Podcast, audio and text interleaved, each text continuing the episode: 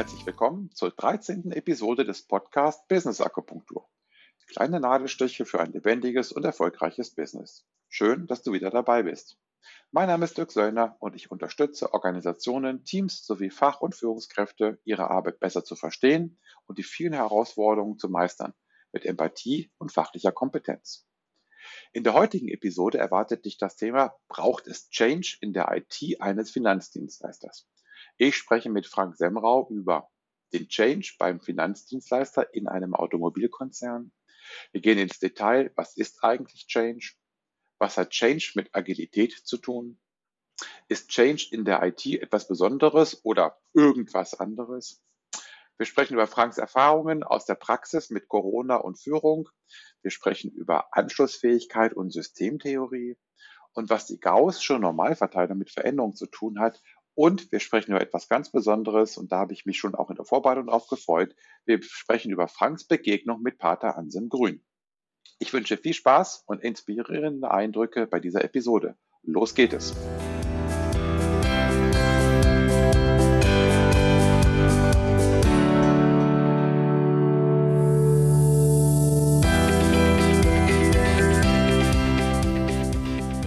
Hallo Frank, herzlich willkommen.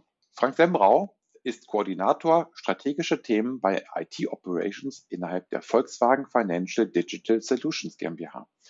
Und das umfasst im Schwerpunkt Change und Kommunikation. Er begleitet Teams von ihrer Entwicklung, Lernen in neuen Formaten bis zur Verbesserung der Wertschöpfung. Von der Ausbildung her ist Frank Physiker und Diplomkaufmann da hast äh, du mir ein bisschen was voraus. Ich bin nur Diplomkaufmann. Ähm, er ist langjährig als Führungskraft tätig gewesen und ist 2017 in das agile Umfeld gewechselt. Er hat als agiler Coach Teams unterstützt und Teams entwickelt, mit den agilen Methoden erfolgreich zu arbeiten. Seit 2020 ist er für Change und Kommunikation in der IT-Hauptabteilung IT Operations verantwortlich. Hallo Frank, herzlich willkommen und vielen Dank für deine Zeit. Habe ich bei deiner Vorstellung etwas vergessen? Ja, Dirk, ja, ganz lieben Dank für die Vorstellung. Ja, ganz ehrlich, äh, ich habe jetzt nichts wahrgenommen, was, was fehlt, ja. Also was man vielleicht schon sehen oder hören könnte, vor allen Dingen nicht, ähm, ist, dass ich eben auch nicht einen ganz geradlinigen ähm, Lebenslauf habe, sondern eben auch ein paar interessante Stationen für mich gefunden habe, ähm, was näher zu mir führt, was ich auch im, im Alltag, beruflichen Alltag gut einsetzen kann mit Menschen zusammen. Und mhm. Vielleicht haben wir jetzt Chance, einfach ein paar Inspirationen auch anderen zu geben, da eher mehr darüber zu erfahren. Ja, ähm, ich bin auch ganz besonders gespannt auf deine ähm, Einschätzung oder auf deine Einsichten, auf deine Erfahrungen als interner Coach. Ne? Das werden wir ja auch ein bisschen thematisieren. Interner Coach, externer Coach. Denn das, was du gemacht hast, zumindest seit 2017, tue ich auch aber eben von extern. Da werden wir bestimmt drauf eingehen. Deswegen bin ich froh, dass du heute da bist, dass wir sozusagen auch mal einen internen Coach haben. Und ähm, da werden wir bestimmt einiges nochmal von dir erfahren. Ähm, meinen Gästen stelle ich zum Einstieg immer die Frage, was hast du gedacht, als du zum ersten Mal den Titel Business Akupunktur gehört hast? Ja, ich habe ja, ähm, als ich, ich kenne dich, wir kennen uns eigentlich schon länger, ne, außer auch mhm. Podcasten. Als ich das gehört habe, ich mit Akupunktur ähm, eigentlich die medizinische Seite ähm, verbunden. Und was ich verbinde, sind eigentlich im Business ganz positive Dinge. Also das sind ja kleine, ja, ich würde sagen, Interventionen, Nadelstiche, aber wobei ja. ich Intervention auch in Veränderung äh, sehe für die Organisation oder den Organismus, ja, also ein, äh, so eine Organisation ist ja im Grunde auch irgendwie was Lebendiges. Und das sorgt im Grunde ja für eine Veränderung, durchaus auch für eine Heilung, ja. Also kleine Nadelstiche können dazu dienen, so einen Organismus auch ja, weiterzuentwickeln, ne? ihm was Gutes auch zu tun. Ja, Und, äh, sehr schön. Ja, ich glaube, das kann man vielleicht auch teilen, was man an ja, so kleinen Akupunkturnadeln setzen kann, ja, um auch da etwas zu verbessern. Sehr schön. Ich bin ja noch nicht bei einem Akupunkteur gewesen, habe das noch nicht genossen, habe mir aber von dem einen oder anderen erzählen lassen, dass eben schon auch mal diese Nadelstiche auch gewisse Schmerzen verursachen, aber dass das natürlich eine positive, ein positives Ergebnis zum, zum Schluss hat und das äh, hilfreich ist. Ne? Sehr schön. Wir wollen über das Thema Change sprechen, ja, ähm, die Corona, die Corona, jetzt bin ich schon hier. Die Folge heißt ja, braucht es Change in der IT eines Finanzdienstleisters? Und natürlich sprechen wir auch über Corona, aber wir sprechen erstmal über Change. Ähm, äh, was ist Change für dich? Ja, es, ähm, für, für mich ist eigentlich Change, wenn man sie in den beruflichen Alltag jetzt mal überträgt, ähm, schon, ja, also nicht jede kleine Veränderung, sondern schon größere Veränderungen, ähm, sei es in der Arbeitsweise, sei es in irgendwelchen Technologien, sei es, ähm, wie wir Dinge tun, wo wir einfach auch experimentieren und Dinge was verändern. Die sind ja nicht unbedingt immer nur von, von innen heraus getrieben, sondern auch eben auch von außen oder innerhalb eines Unternehmens. Und ähm, ich, diese Veränderungen, und die erleben wir ja eigentlich immer, immer häufiger, ja, müssen eben auch begleitet werden. Ähm, mhm. ist denn, also das ist so, also meine Sicht auf Veränderung ist, dass ich das positiv sehe. Also ich, ich liebe Veränderung. Das ist aber nicht jedermanns, äh, das zeigt ja nicht jedermann. Nicht jedermann findet Veränderung gut. Du hast es jetzt eben schon so ein bisschen auf die Veränderung im beruflichen Kontext bezogen.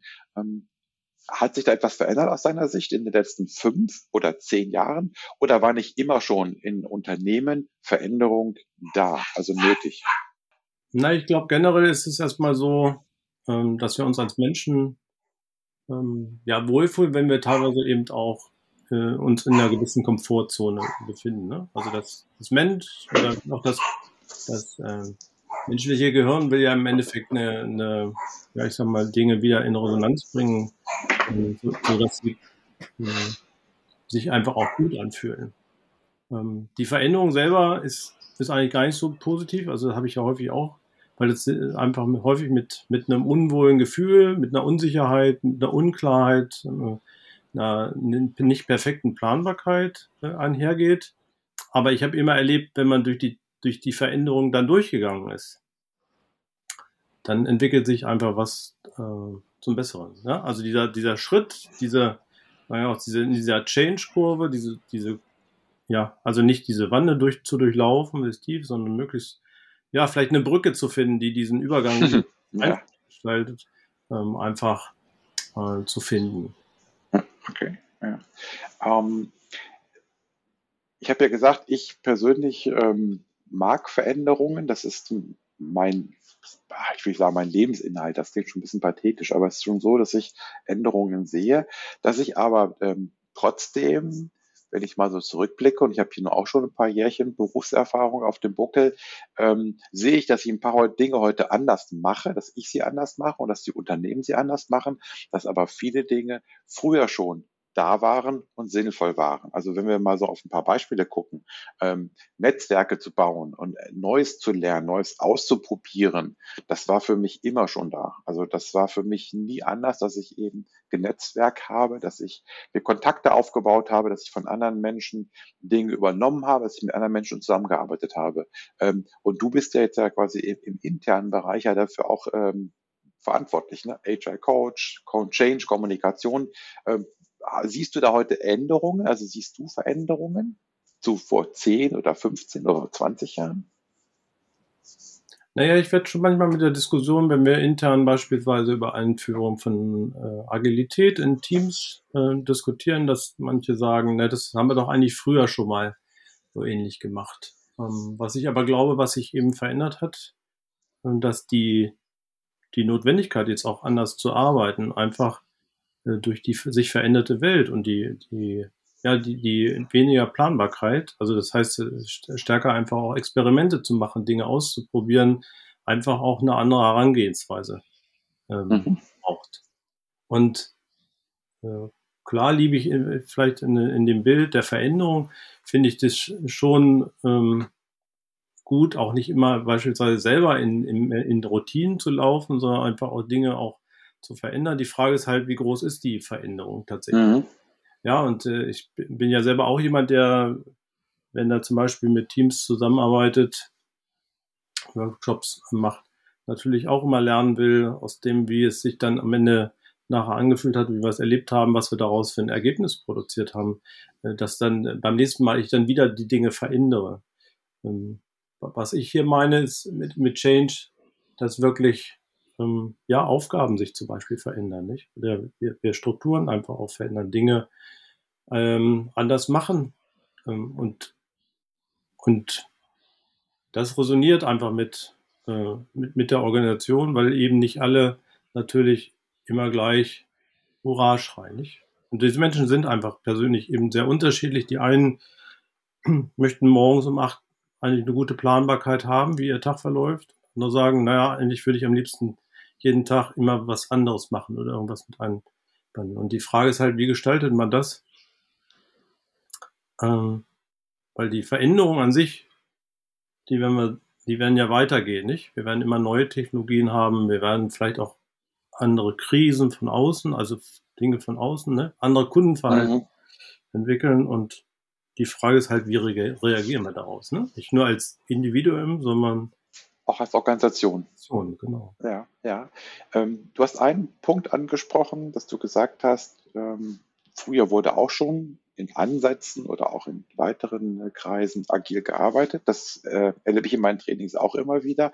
Du hast aber eben dann gesagt, dass es heute doch anders ist, weil wir es heute einfach machen müssen habe ich mal so rausgehört, dass wir als Unternehmen ich nicht sagen, dazu gezwungen werden, aber wenn wir wirklich äh, weiterhin erfolgreich bleiben wollen, ähm, müssen wir als Unternehmen ähm, anders arbeiten, in diesem Falle vielleicht agil. Äh, das war auch lange Zeit so der Grund, in, den ich nachvollzogen habe. Und mittlerweile habe ich mir da war die ähm, Folge vor, vor, vor sechs Folgen hatte ich einen Enterprise oder eine Enterprise Agility Coach und die sagte, dass viele ihrer Kunden mittlerweile sagen, wir müssen agiler werden, um Nachwuchs zu finden, um Fachkräfte zu finden, um Menschen zu finden, die das von uns erwarten. Es würde mich interessieren, wie du das in einem Konzern siehst und auch in einem, sag mal, Umfeld mit Finanzen, äh, wo es vielleicht nicht so immer auf Veränderung aus ist, also wo die Anzahl der Menschen vielleicht höher ist, die sich nicht verändern wollen oder das nicht so, nicht so stark darauf Fokus haben. Naja, was ich glaube ich ähm, grundsätzlich ähm, wahrnehme, dass wir eben unterschiedliche Veränderungen tatsächlich haben. Ne? Also weil das Beispiel, was du gerade hattest, äh, im Recruiting haben, äh, da ist jedes Unternehmen quasi gefordert und der Fachkräftemangel wird ja nicht, ähm, der wird ja eher noch zunehmen. Ja, mhm. gucken möglichst schnell mit möglichen Bewerber, Bewerberinnen in Kontakt zu treten. Also da ist die die Veränderung von vom Markt, sage ich dann einfach mal, die ist größer. Und ich glaube, da geht es auch darum, eine Balance zu finden. Ich sage, wir müssen jetzt alle hektisch jeden Tag in, in Veränderung kommen, sondern einfach auch zu gucken, ähm, was braucht es, um diese, in, in dieser, auch in diesem Mindset zu sein. Ähm, wir sehen, wir gehen nicht automatisch in Widerstand, wenn plötzlich sich was ändert, sondern wir, wir versuchen gemeinsam im Endeffekt die Veränderung zu gestalten. Ja, also wir haben ja im Moment jetzt ähm, die Situation beispielsweise, dass ähm, ja, wir durch Corona ja, Homeoffice oder Remote-Arbeiten als ein, ein neues Element, als, als Team oder Organisationseinheit zu arbeiten. Mhm. Das haben wir ja lieb gewonnen. Diese Veränderung war für alle jetzt auch ähm, unterschiedlich äh, einfach. Ne? Manche haben äh, sich schwer getan, manche fanden das toll weil, oder hatten, waren sowieso schon vorher damit im, ähm, im Rhein, haben das gerne gemacht. So, und jetzt geht es eigentlich darum, daraus auch die Vorteile zu sehen, das gemeinsam auch zu lernen, auch zu diskutieren, nicht? Mhm. Also nicht nur dieses Problem der Veränderung beim Einzelnen oder bei der Einzelnen zu sehen, sondern auch als Team mal zu gucken, wie können wir das für uns gestalten. Ja. Ja. Mhm. Jetzt hast du gesagt, wir haben uns alle daran gewöhnt. Ähm, da kann ich dir zustimmen. Mhm. Natürlich immer dann, wenn man ein Homeoffice hat. Also ich erlebe natürlich auch bei einigen meiner Kunden, dass Mitarbeiterinnen gar kein echtes Homeoffice haben. Und ich habe auch schon erlebt, dass manche Mitarbeiter, da weiß ich es wirklich von, von zwei, die haben wirklich gesagt, ich möchte zur Arbeit kommen, weil zu Hause habe ich keine Ruhe. Also das finde ich ist ja auch, ja auch legitim, wenn der, wenn die, die Umgebung gar nicht das, das zulässt. Und dann erlebe ich aber auch von vielen Führungskräften ähm, ja, die Frage oder die Unsicherheit, was bedeutet das für Führung? Was bedeutet das für Ihre Art zu führen?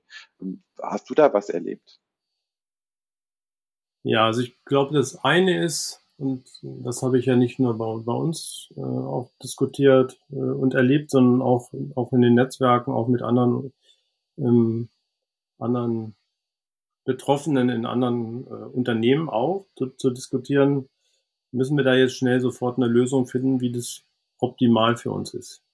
Also es war ja in Corona am Anfang waren plötzlich alle nur zu Hause und wir haben ja auch auf der anderen Seite festgestellt, dass uns ja im Endeffekt auch was fehlt. Ja? Also ich mhm. kann jetzt sagen, nachdem wir jetzt ja viele Dinge auch wieder in Präsenz machen können, das äh, verändert sich auch, sind natürlich die, die Ergebnisse, auch die Präsenz der Menschen im Raum. Dass wir, dann merken wir ja auch, dass wir soziale Wesen sind und auch diesen persönlichen Kontakt äh, viel mehr brauchen, dass die Ergebnisse da auch besser sind. Also das eine ist, während dieser Reise, dass wir einfach die Dinge in, immer wieder anders machen, und ausprobieren, das ist auch dann meine Veränderung, einfach zu erleben, wie machen wir mit, wenn ich zum Beispiel einen Workshop mache mit, mit einem Team zusammen, wie gestalten wir es so, dass es auch am Ende ein gutes Ergebnis wird. Das ist so die eine Seite. Ne? Also wie kriegt man, wie können wir diese, diese Veränderungen äh, remote im, im Alltag gut einbauen, dass auch ja, Vereinbarkeit von Beruf und Familie zum Beispiel gut geben, auch gleichzeitig das Team eine gute Bindung hat, neue Mitarbeiter auch oder Mitarbeiter auch gut ans Unternehmen gebunden sind, also sich in diesem Team auch wohlfühlen, überhaupt mit den Menschen gut im Kontakt sind. Und die andere Seite, die du natürlich ansprichst, ist eben auch eine Herausforderung. Äh, was heißt das für mich als Führung? Und äh, als, als Vorgesetzter, Vorgesetzte. Und das ist sicherlich ähm, anspruchsvoll, glaube ich, weil, weil eben ähm, einfach viel mehr ja, darüber nachgedacht, wie, wie auf der einen Seite, wie komme ich denn überhaupt in Kontakt mit meinem Team, mit meiner Organisationseinheit, äh, wenn ich vielleicht eine größere Organisationseinheit äh, habe, wie, wie sind wir da im Austausch? Und gleichzeitig, wie kann ich sie denn auch unterstützen? Nicht? Also wir, wir überlegen ja, dass es dann nicht mehr darum geht, einfach da zu sein, sondern wir müssen viel mehr Führung mehr stärker nach, nach Ergebnissen und nicht nach Anwesenheit im Büro. mhm. ähm, aber das heißt natürlich auch im, im Zweifel auch eine andere Art, wie man auch kommuniziert, sich abstimmt. Also da braucht es vielleicht dann auch andere Tools, asynchrone Dinge, ähm, wie man einfach miteinander zwischendurch kommuniziert und das Gefühl hat, wir entwickeln die Dinge auch gemeinsam weiter. Und äh, ich glaube, das ist, das ist jetzt für die Führungsseite auch, ähm, auch wirklich auch anspruchsvoll, ja. Weil, anspruchsvoll, weil ja. wir erleben, wirklich passiert, wie es, wie es äh, dir geht. Wie, ähm, ich bin zum Beispiel jetzt auch mehrere Tage wieder gerne in der Woche im Büro, ja.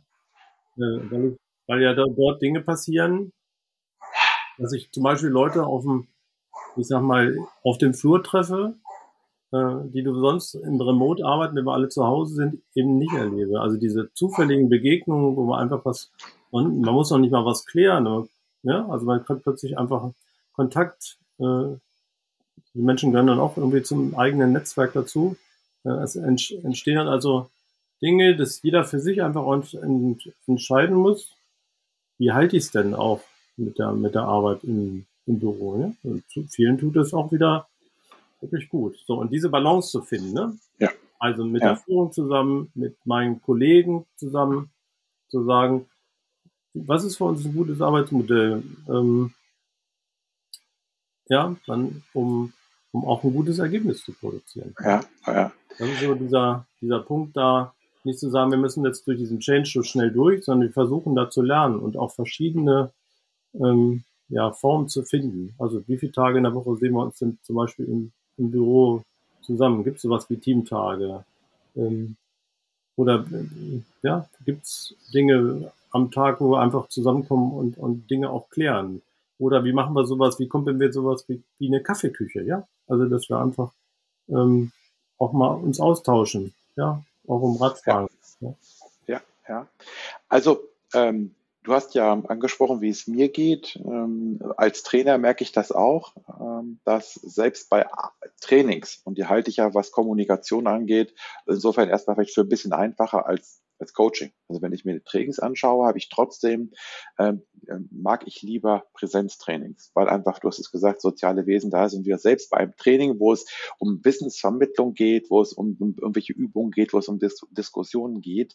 Das kann man ja schon online auch machen, virtuell, aber wie gesagt, ähm, würde ich auf jeden Fall bevorzugen. Und im Coaching auch, dass es eben viel einfacher ist, ähm, die, die Aussagen und die, ich sag mal, die, die Vibrations, die von der anderen Seite äh, kommen, die Emotionen, die rüberkommen, die sind ja als Coach noch wichtiger, dass du das von deinem Coachie auch mitkriegst. Ähm, ich glaube, das geht online, aber es ist einfach in Präsenz besser. Und wenn man das wählen kann, ähm, finde ich, was das, du hast das Ergebnis angesprochen, was ist, wenn man das Ergebnis schaue, finde ich das besser.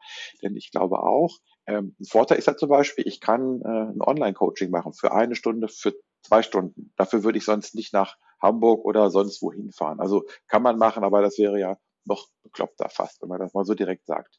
Aber insofern, wenn es ums Ergebnis geht, glaube ich, sind, ähm, würde ich dir auch zustimmen, Präsenz auf jeden Fall besser. Ja, ich würde einfach noch mal eine Erfahrung teilen, ähm, die ich im letzten Jahr gemacht habe, die gar nicht jetzt im Business-Kontext ist. Ähm, ich bin an einer, Dozent an einer an einer Hochschule gewesen für äh, ein Modul Team und Strategie. Da ging es darum, äh, einfach auch das Thema Teambuilding, äh, auch Führung, Konflikte und solche Dinge, äh, ja, ich sag mal, zu vermitteln. Auf der einen Seite Wissen, aber auch mit den Studierenden so im Austausch zu sein, äh, auch zu gucken, haben sie den Stoff überhaupt verstanden und, und dann kommen wir dann auch in, in, in die Diskussion. Und äh, ich habe für mich da erlebt, wir haben das dann auch, auch diskutiert, dass das eben ein ganz anderes ähm, auch Vermitteln von Wissen ist, wenn, wenn wenig zurückkommt. Wenn du dann, ich sage mal, wie in, in Zoom oder in anderen Tools im Grunde nur noch so eine Kachel siehst, manchmal siehst du noch nicht mal eine Kamera, ähm, oder ja, dann ist es einfach schwer, Resonanz zu bekommen mhm. und ein gutes Feedback. Und äh, da kommen wir vielleicht später auch nochmal zu Pater Anselm. Ich hatte mit ihm ähm, bei, der, bei dem persönlichen Treffen, was ich mit ihm hatte, eben auch das Thema angesprochen, ob er das auch so wahrnimmt, äh, weil man ja man hört, es gibt so viele Webinare und, und viele Reisen gar nicht mehr. Und äh, er hat das für mich auch, auch gespiegelt, dass die Energie, die dann kommt bei, bei dem bei so einer Online-Veranstaltung, wo sehr viel auch vermittelt wird und eigentlich du, möchtest, du Feedback haben möchtest, dass das bei großen Gruppen einfach deutlich schwieriger ist als, mhm. als in der Präsenz. So, und da eine, für sich eine Balance zu finden, auf der einen Seite digital Informationen leicht an, an viele Menschen weiterzugeben, ähm, ist gut, aber auf der anderen Seite ist, ist das Persönliche, auch das persönliche Erleben, auch die Energie, die in einem Raum ist, beispielsweise ja auch durch nichts zu ersetzen. Ne? Und ja. gucken, wie kann, wie kann man das gut miteinander in Beziehung bringen, nicht? Weil ich glaube, es gibt nicht das eine und das andere, weil beide Dinge haben enorme Vorteile. Ja, man muss aber dann da so einsetzen, wie man, äh, wo es gerade am besten passt und äh, auch da ausprobieren, schauen, wobei das Ausprobieren im Homeoffice war dann ja nicht freiwillig, ne? wir sind ja gezwungen worden, aber trotzdem, man kann die Chance nutzen und das mal aus, ausprobieren. Und ähm, ich glaube, das haben einfach auch viele genutzt. Und äh, es gibt nach wie vor Herausforderungen, das ist keine Frage, wir sind mit der Veränderung noch nicht am Ende. Ähm, ich würde aber gerne mal auf ein anderes Thema ähm, wechseln oder einen weiteren Punkt ansprechen wollen. Du hast eben ja ein paar Dinge aus deiner Praxis erzählt, aus dem ähm, erzählt, was du äh, selber erlebst. Und das würde mich nochmal interessieren. ich finde es super interessant, dass du als Coach intern sozusagen angestellt bist. Du bist interner Coach. Ich bin externer Coach. Jetzt könnte ich sagen, du bist mein Konkurrent, du bist mein Wettbewerber. Ähm, tue ich nicht, sonst würden wir nicht miteinander reden. Aber ähm, kannst du vielleicht mal so ein bisschen deine Sicht ähm, auf das Thema Coaching ähm, als Interner ähm, mal ein bisschen was davon uns mitteilen? Ja, ich sehe das auch gar nicht als, äh, als Konkurrenz, äh, sondern als gutes Miteinander, ich. Also wir, äh, ich habe ja selber auch gelernt von externen Coaches, ne, die, die, ähm, wo wir Dinge zusammen gemacht haben und äh, die mich auch teilweise beobachtet haben oder wir Dinge gemeinsam entwickelt haben.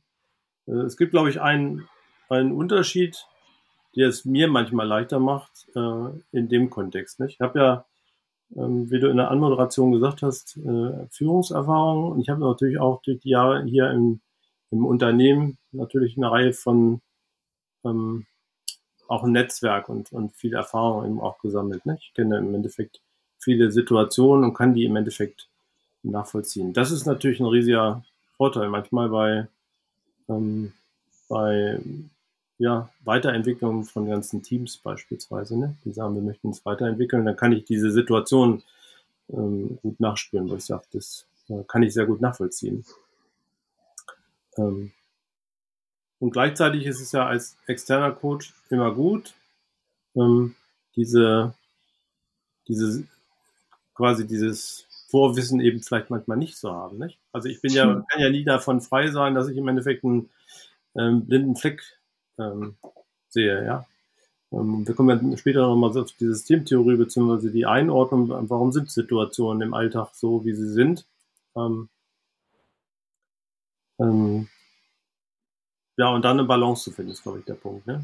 Und ja. für mich ist das im Grunde der Vorteil dann, ähm, dass wir auch, ja, ich quasi dadurch, dass man mich vielleicht auch, auch kennt oder ähm, ja, wir schon mal äh, Chance hatten, woanders ähm, zusammenzuarbeiten, einfach ein hohes Vertrauen dann besteht, dass das mhm. ja. zu machen. Ne? Ja, und das Vertrauen ja auch durch Kollegen unterstützt wird. Also wenn du natürlich als, als interner Coach sehr redselig wärst, dann wäre das natürlich äh, für deinen Job nicht hilfreich. Aber man weiß eben, oder man kann auch an anderen Stellen mal nachfragen, welche Erfahrungen andere mit dir gemacht haben, auch aus der Zeit vielleicht vor deiner Coaching-Aufgabe. Wobei ähm, ich mein, mein, ähm, mein Job, und das gibt manchmal hier auch so Diskussion eben eher als Teamcoach dann sehe, ne? Als mhm. Coach dann wirklich äh, gar nicht so der, ich sage mal, an, an, an dem einen, an der, mit den Einzelnen zu arbeiten, sondern einfach auch, das ist für mich das die interessante Arbeit, einfach auch ähm, mit, mit einer Gruppe zusammen, ne? die für sich sagt, wir wollen als Team einfach weiter äh, wachsen oder wir haben einen Auftrag, wir, wir glauben, dass wir ähm, da auch eine gute Arbeitsform finden, um den, den erfolgreich umzusetzen. Ja. Sie dabei zu begleiten. Ja. Das, was du gerade gesagt hast von dem Team. Ein Team sagt für sich, wir wollen anders arbeiten, wir wollen ähm, in eine Veränderung reingehen. Ähm, kommen die direkt zu dir? Ähm, wie muss ich mir das vorstellen? Gehen die zu HR? Weil das ist das, was ich mir noch nicht so vorstellen kann. Wo ist ein interner Coach, quasi im Unternehmen verortet. Also, da, also früher ist das ja HR gewesen. Ist es immer noch HR? Also wo bist du sozusagen organisatorisch verankert?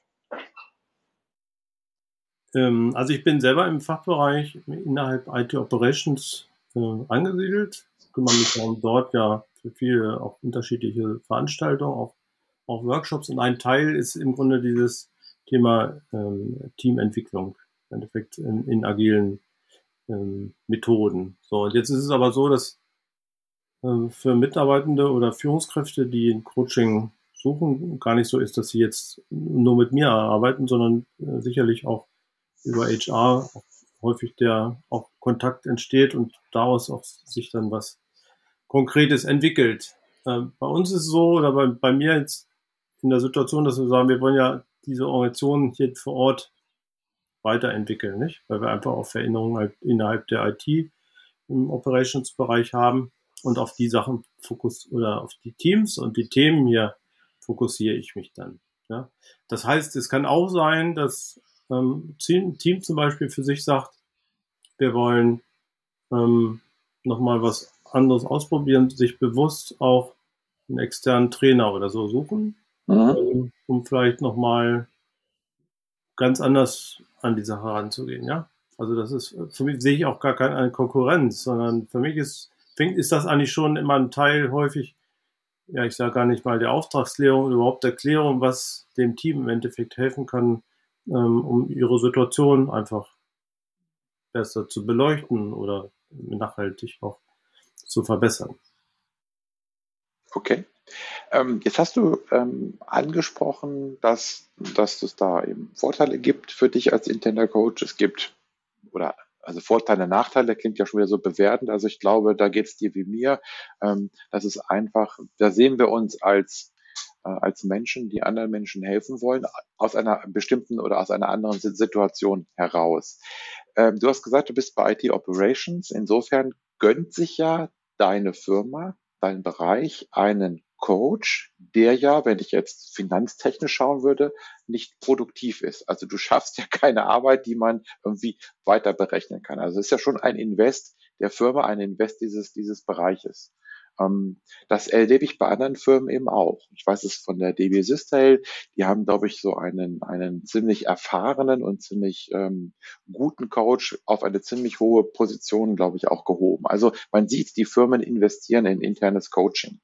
Ähm, ist das etwas, was sich jetzt so in den letzten Jahren so zwangsläufig ergeben hat oder gibt es noch andere Gründe dafür, warum Firmen quasi diesen Invest betreiben? Ja, ich ähm, ich glaube, da hat sich tatsächlich in den letzten Jahren was verändert. Also ich sage mal, die, die Position, die ich jetzt äh, mache, diese, vielleicht gab es dieses, dieses Thema so in der Form vor fünf oder sieben Jahren noch gar nicht. Was, glaube ich, ist, ist Erfolg. Wir haben ja vorhin über Führungskräfte auch gesprochen.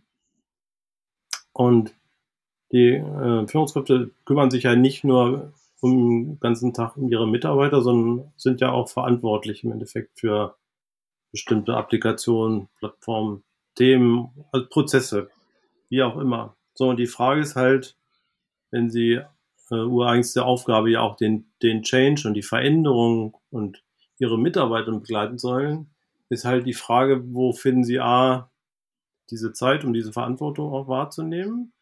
Und wer begleitet Sie oder berät Sie im Endeffekt auch, was man machen könnte, um die Situation ähm, ja, zu analysieren, zu verbessern, in, in, in ein gutes Miteinander, überhaupt ein gutes Gespräch in der Gruppe zu kommen äh, und die, die, die Situation in der Organisationseinheit äh, zu, zu diskutieren, was, was man machen kann. So, also ich verstehe mich auf der einen Seite auch manchmal als Sparringspartner, also mhm. zu gucken, wie kann man die Situation äh, einschätzen, wie kann man sie verbessern.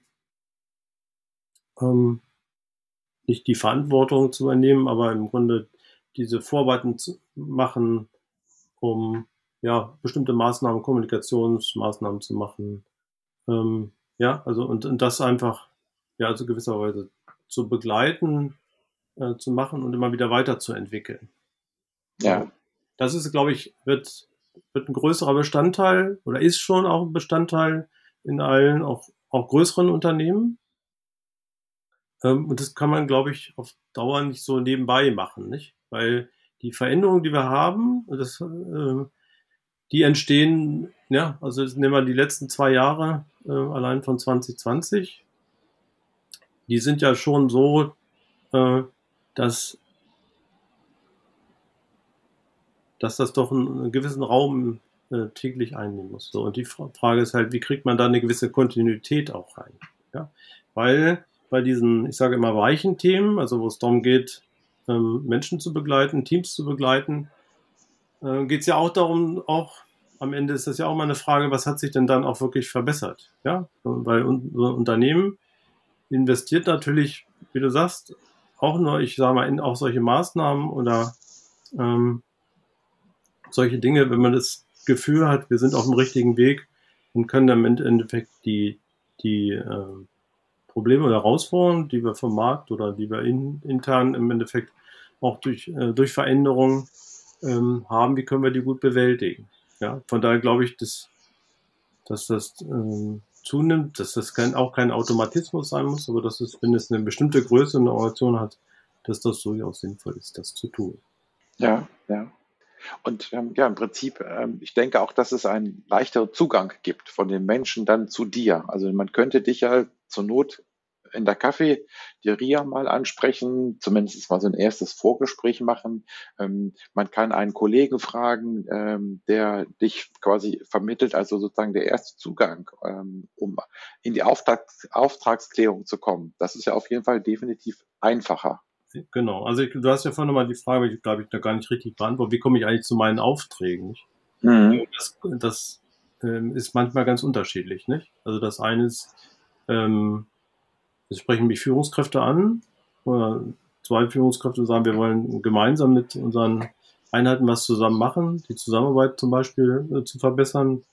Äh, kannst du uns dabei begleiten? Das ist das das eine. Es könnte aber auch sein, dass, dass ein Team in einer Organisationseinheit oder ich sag mal, ein, zwei, drei Mitarbeiter auf mich zukommen und sagen, wie siehst du die Lage? Dann diskutieren wir das und dann überlegen wir auch, was, wir, was man machen könnte, ja.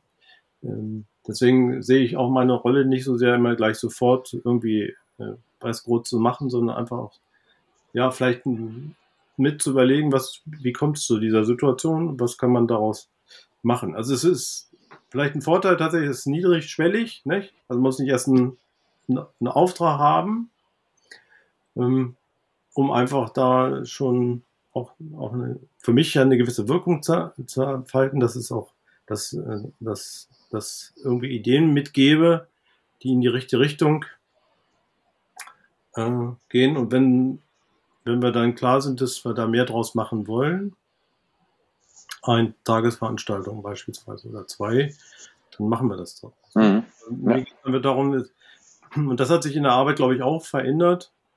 Ähm, fr früher war das so, naja, dann hat man ein, zwei Tage Teamworkshop gemacht und dann war die Hoffnung, sind alle Probleme gelöst und im Alltag wird es dann äh, anders. Und ich, äh, das ist das, was wir alle so lernen, ist, es braucht einmal gute Vorbereitung für diesen Workshop. Was ist eigentlich das Problem? Was wollen wir, wollen wir da lösen?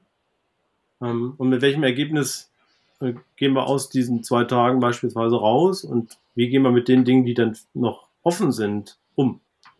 Weil morgen beginnt ja der Alltag wieder und der ist ja nicht unbedingt von Planbarkeit, sondern auch von, äh, von Dingen, von Überraschungen auch im Alltag geprägt. Ja? Und äh, dann nimmt man sich die Zeit, dann die Dinge einfach auch weiterzuentwickeln. So, ja. das, ist, das ist das, wo ich einfach sage, dass auch dieses Miteinander, die Organisation gemeinsam weiterzuentwickeln, einfach sich auch massiv verändert hat. Ja, ja, und man merkt eben, dass es eben nicht damit getan ist, einmal so ein Teambuilding zu machen und ein bisschen durch Bäume zu klettern und dann, dann sind wir ein Team und ähm, sondern dass es ähm, einen Startpunkt braucht, Initialpunkt und dann aber dranbleiben, um Routinen zu ändern, um Verhaltensweisen zu ändern, um Glaubenssätze zu verändern. Lass uns doch mal ein bisschen darüber sprechen, ob das in deiner Branche ähm, anders ist als in anderen Branchen. Wir haben ja darüber gesprochen, ähm, da habe ich in anderen Moderation gesagt, dass du ähm, auch als agiler Coach ähm, aktiv warst. Nun ist Agilität nicht nur auf IT beschränkt mittlerweile. Also jetzt will ja jedes Unternehmen agil werden. Ne? Ironie Modus off. Nein, Spaß beiseite. Ähm, aber ich würde darauf hinaus, ähm, ist das bei dir aus deiner Sicht in der IT etwas anderes, etwas Besonderes oder ist das eigentlich etwas, was du oder was man überall haben müsste, was man überall feststellt? Also die, die, der, der Wunsch nach Veränderung und das auch durch interne Coaches zu begleiten.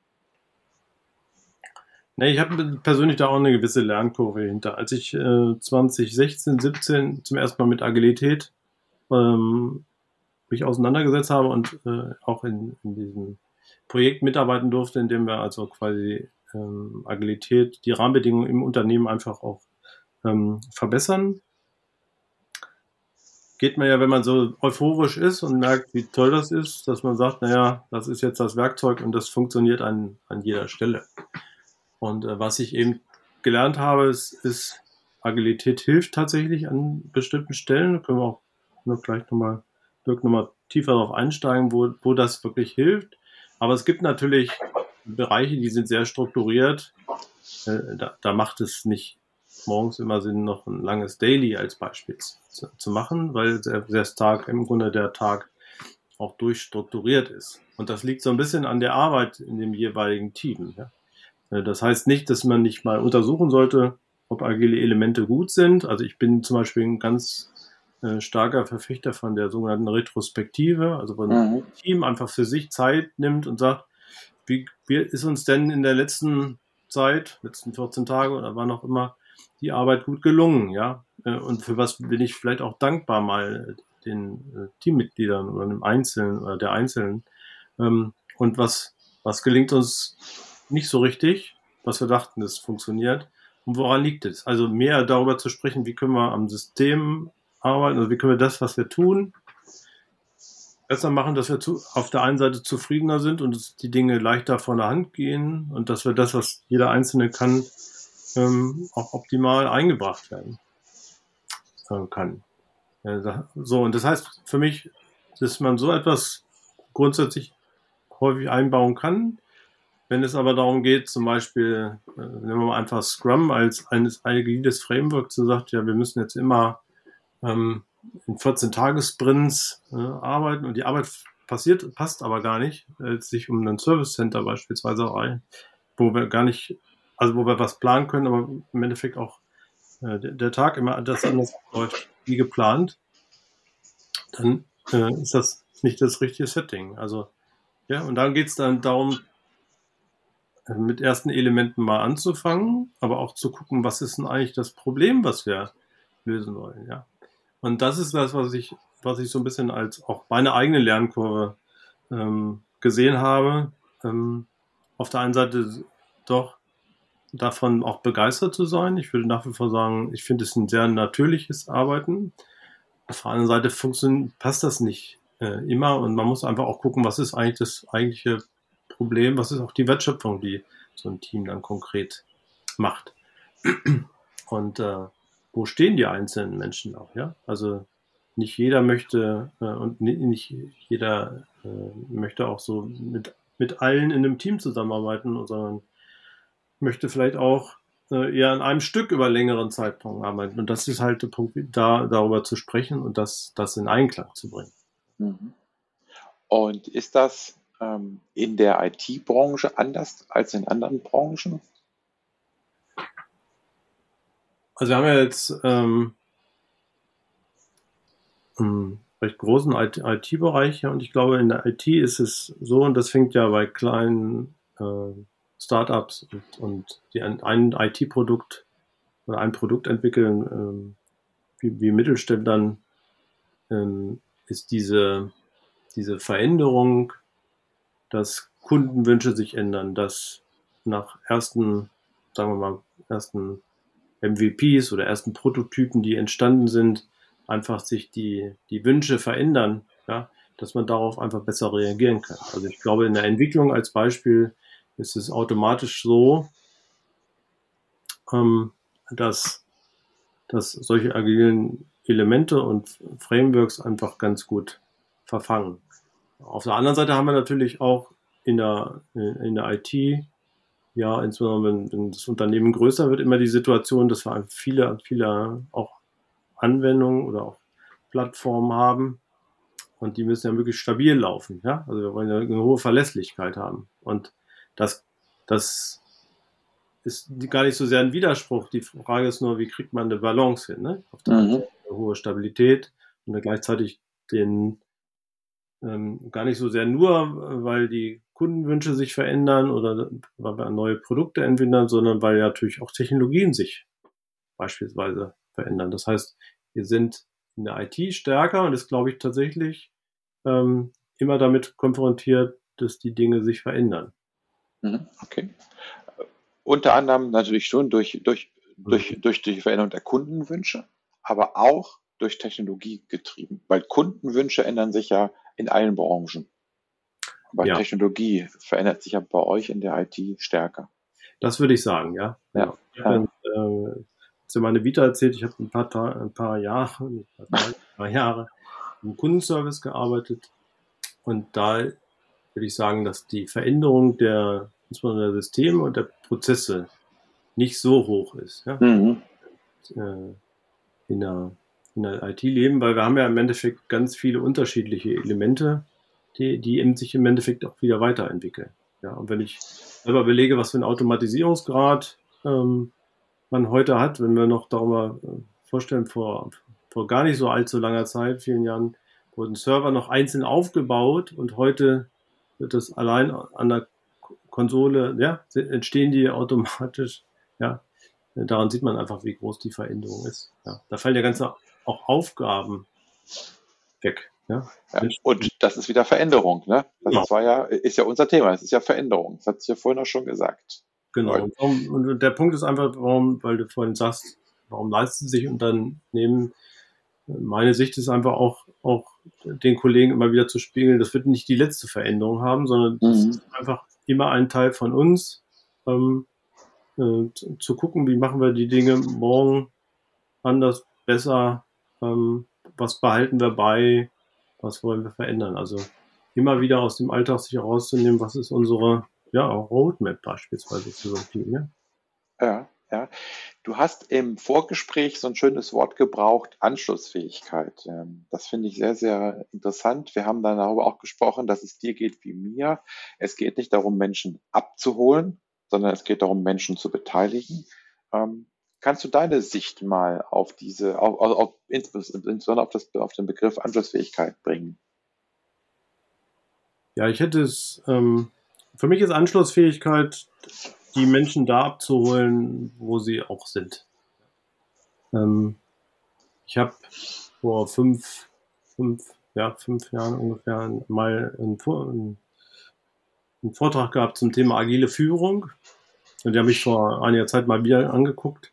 Ein Professor ähm, aus, aus Süddeutschland mal zu den wesentlichen Dingen, die auf Führung kommen, äh, durch die Agilität sich verändern. Wenn man die heute aber sich anguckt, sind die Fragestellungen, die vor fünf Jahren galten, eigentlich immer noch die gleichen, nur der mhm. Kontext mhm. hat sich ähm, wesentlich ähm, verändert.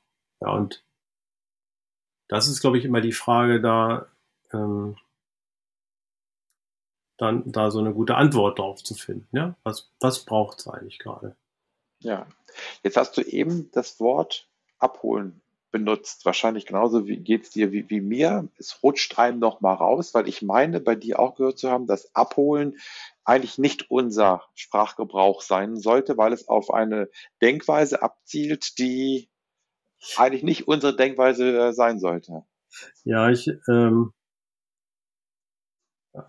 es gibt manchmal, also ich habe das auch mit, ich sage mal, Agilisten, die das sehr, die sehr davon ähm, überzeugt sind und sagen, ich kann schon gar keine Ampeln sehen, weil das ist auch schon nicht agil.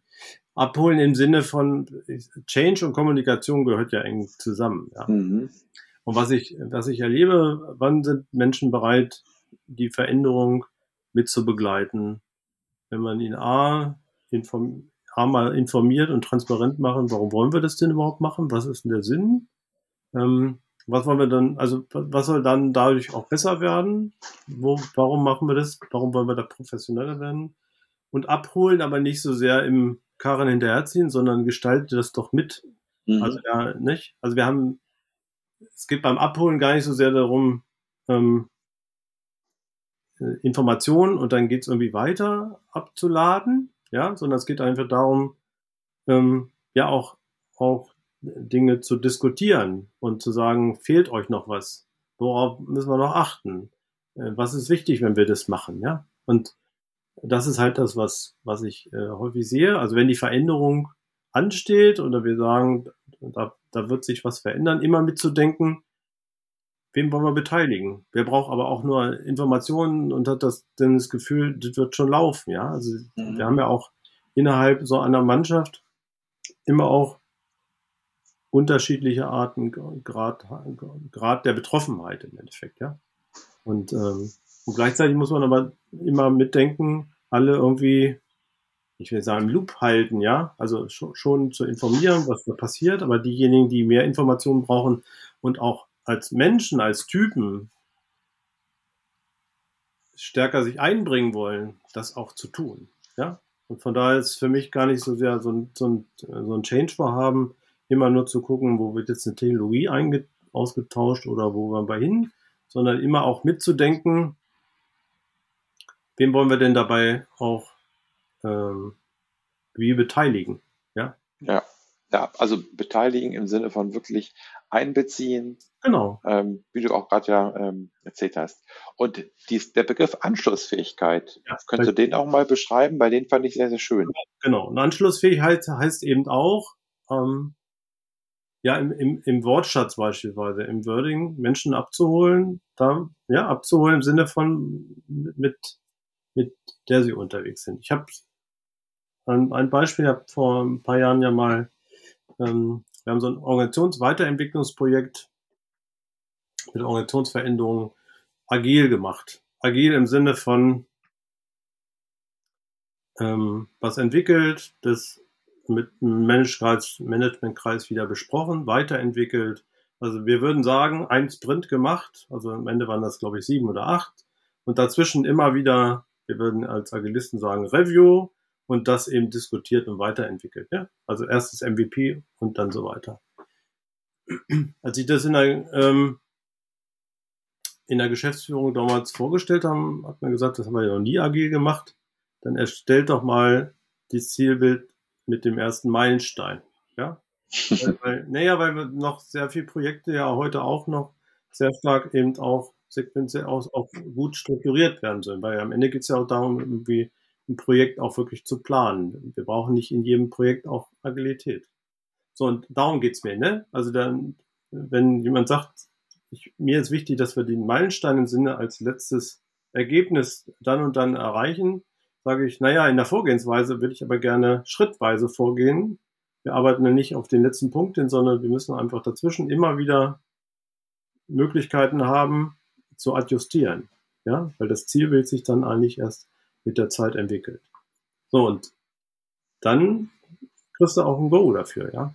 Weil, weil, weil es so ist, wenn, wenn wir mit ganz neuen Dingen ankommen, mit ganz vielen Fremdwörtern, die überhaupt noch gar nicht ja klar sind, dass man noch gar keine kleinen Experimente gemacht, welche Wirkung das hat, ja, dann entsteht auf allen Ebenen durchaus Widerstand. Und das, ähm, das ist das, was ich unter Anschlussfähigkeit meine. Also die Menschen da ab, abzuholen und gucken, dass wir da, wo sie gerade stehen, das, was sie im Alltag im Wesentlichen erleben, auch dann wirklich ähm, ja, zu, gemeinsam zu entwickeln. Mhm.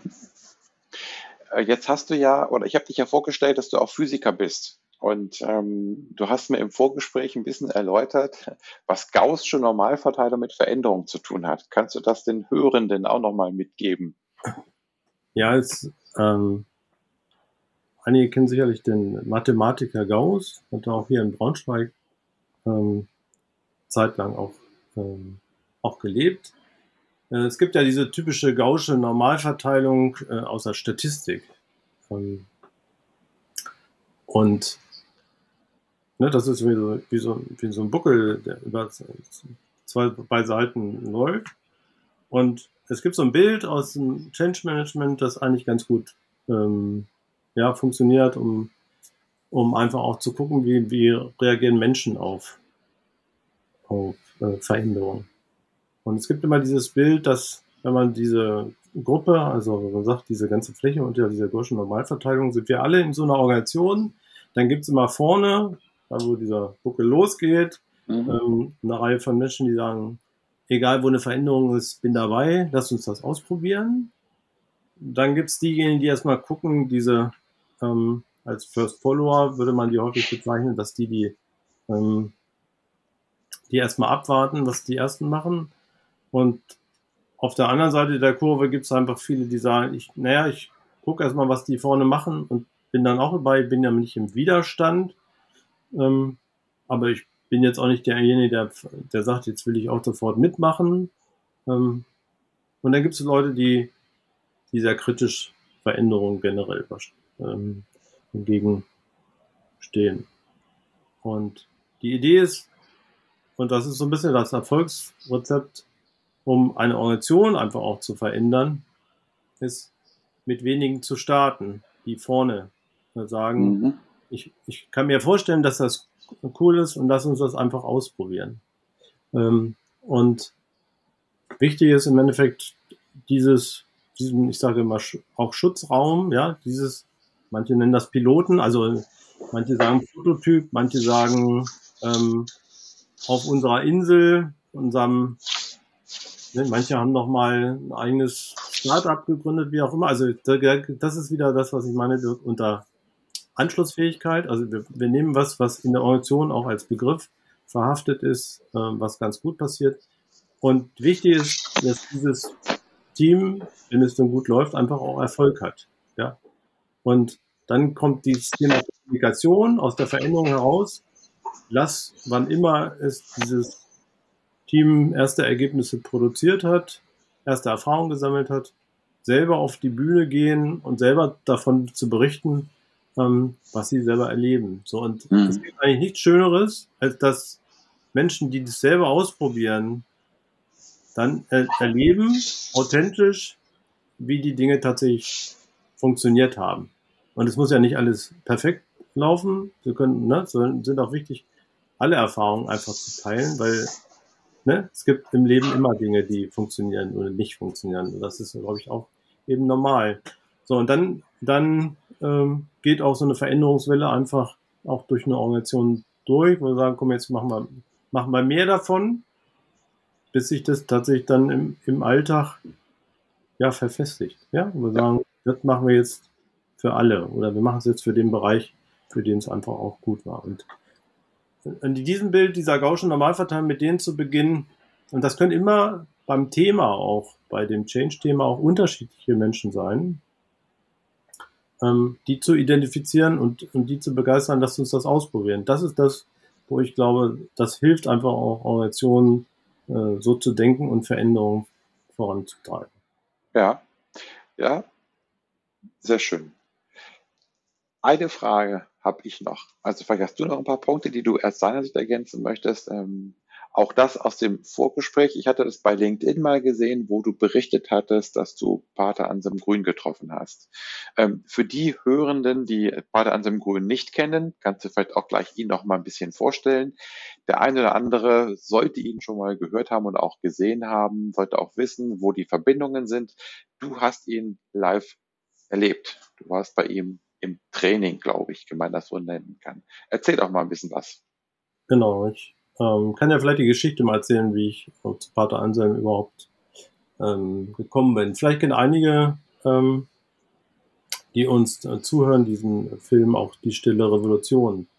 Ähm, es geht ja darum, unter diesem Stichwort New Work ähm, und Veränderung der Arbeitswelt, bin ich irgendwann darauf gestoßen, dass Pater Anselm Grün ja auch Führungsseminare anbietet, unter anderem auch mit Udo Janssen, Geschäftsführer oder Inhaber, glaube ich, auch von der Obstalsboom-Kette einfach ein ganz anderes Führungsmodell pflegen, nicht? Weil äh, also in der Hinsicht, das ist, glaube ich, initiativ aus einer Mitarbeiterbefragung, wo Mitarbeiter gesagt haben, was soll man denn verändern? Ja, wir bräuchten einen neuen Chef. Das einfach dort eine, eine riesige Veränderung in Gang gesetzt wurde und ähm, Pater Anselm hat im Endeffekt glaube ich, mit tollen Worten, auch vielen, ähm, ja, viel Lebensweisheiten und auch ähm, als Benediktinermönch ähm, mit, dem, mit dem Glauben einfach, glaube ich, gut helfen, unterstützen können, diesen Prozess zu gehen. Und ähm, ja, bei mir war es so, ich habe auch so ein paar Dinge auf meiner Bucketliste, ähm, wo ich einfach mal auch ihn live erleben wollte. Und äh, war ganz überrascht. Ich hatte mich dann in Münster-Schwarzach, das ist in der Nähe von Würzburg, dort angemeldet, hatte sofort äh, zu einem Seminar bei ihm äh, eine Warteliste und war ganz überrascht, dass ich dann doch wenige Tage, bevor es dann überhaupt losgehen sollte, ich hatte den Kalender schon durch, von diesen Terminen schon aufgeräumt, es dann doch geklappt hat. Und ähm, ja, das Besondere war, und das äh, ist auch das, was, was mir so hängen geblieben ist, ähm, es ging also in dem Seminar zweieinhalb Tage darum, finde deine Lebensspur, so hieß es. Also sich selber zu vertrauen und seinem eigenen Weg auch beruflich und privat einfach äh, zu folgen. Ähm, und das hat er sehr schön eingeleitet. Das eine, was mir aufgefallen ist, ganz ohne Skript. Also es ja mhm. keine, nicht ein Blatt Papier, sondern hat das alles ähm, so gemacht, äh, hochprofessionell. Und der andere Punkt, er hatte jedem von uns, wir sagen, ein kleines Beratungsgespräch angeboten. Und die Beratungsgespräche begannen am zweiten Tag morgens um sieben, hat er immer dann gemacht, wenn er jetzt keine ähm, mit der ganzen Gruppe ähm, eine Übung gemacht hat, äh, bis abends um halb zehn. Und ich hatte abends um halb, kurz nach neun, mein Gespräch mit ihm. Und du hattest persönlich das Gefühl, er hat so viel Energie wie morgens um sieben, ja, vielleicht mhm. mehr. Und das fand ich eben auch so faszinierend, auch für mich, mich selber. Ähm, Arbeit soll ja nicht erschöpfen, eigentlich, ja, sondern es geht ja darum, etwas zu finden, was einem persönlich gut tut, ähm, wo man selber wirksam sein kann, wo man sagt, das geht mir auch leicht von der Hand, das ist, unterstützt auch meine eigene Stärke. Ja.